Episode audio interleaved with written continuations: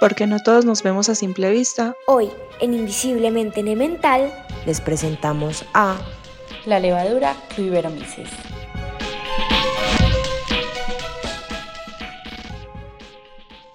¿Alguna vez se han preguntado cuál es la diferencia entre la leche entera y la leche deslactosada? ¿O por qué existen ciertas personas intolerantes a la lactosa? ¿Qué es lo que sucede en el interior de estas que los hace sentir tan pesados? Hace mucho tiempo estas preguntas rondaron por primera vez en mi cabeza, ya que me cuestionaba enormemente que muchos de los seres a mi alrededor la rechazaban y dijeran que les caía mal, cuando en mi caso, y desde muy pequeña, he disfrutado remojar en ellas las galletas de chocolate o tomarla acompañada de una deliciosa torta. Para esta ocasión, lo primero que debemos saber es que la leche contiene azúcar. Sí, así como lo oyen solo que en este caso se llama propiamente lactosa, una molécula compleja que está compuesta por dos azúcares más simples, la glucosa y la galactosa, que son más fáciles de metabolizar para nuestro cuerpo.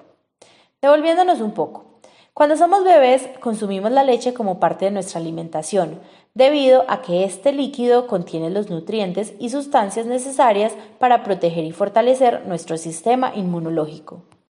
Al tener que hacerlo, nuestro organismo se ve en la necesidad de producir una enzima llamada lactasa, que ayuda a digerir la lactosa, es decir, una molécula que ayuda a romper los enlaces de la lactosa para poder obtener estos dos azúcares más simples de los que hablábamos, que se utilizan en muchos procesos que ocurren en nuestro interior.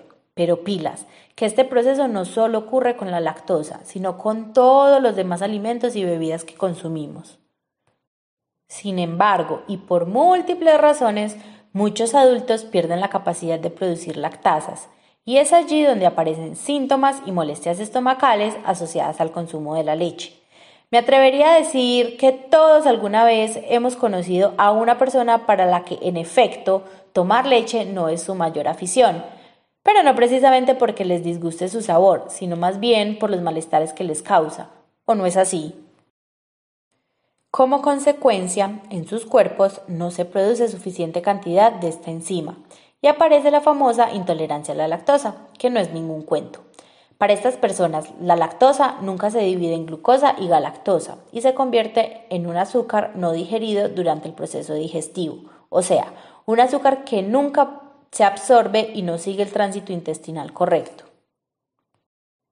Esta enzima de la que les hablo es capaz de producirla nuestra protagonista del día de hoy, Cluiberomyces, una levadura de la misma familia de Saccharomyces. ¿La recuerdan? La levadura que les contamos que se utiliza en la elaboración del pan. Y aunque no es la única capaz de producir la enzima lactasa, a nivel industrial es ampliamente utilizada para este fin y es considerada como una fuente segura de obtención.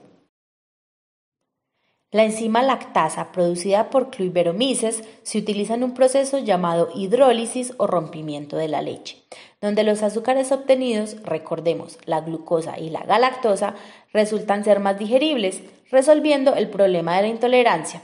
Aunque esto no implica que quienes no sufrimos de intolerancia no podamos asimilar la lactosa sin ayuda a este proceso. Ahora, ¿han notado que el sabor de la leche deslactosada es ligeramente más dulce que la leche entera?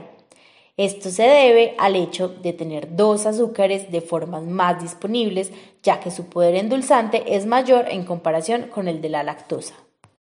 Cluiberomyces le ha ayudado a quienes aman tomarse un vaso de leche pero no pueden hacerlo en su forma original, o a todos aquellos que requieren consumir lácteos para complementar su alimentación. ¿No les parece muy genial? Ahora sabemos que la leche deslactosada no es que no tenga azúcar, es que sencillamente tiene azúcares más simples y por lo tanto no les cae mal a los cuerpos que han dejado o no producen lactasas.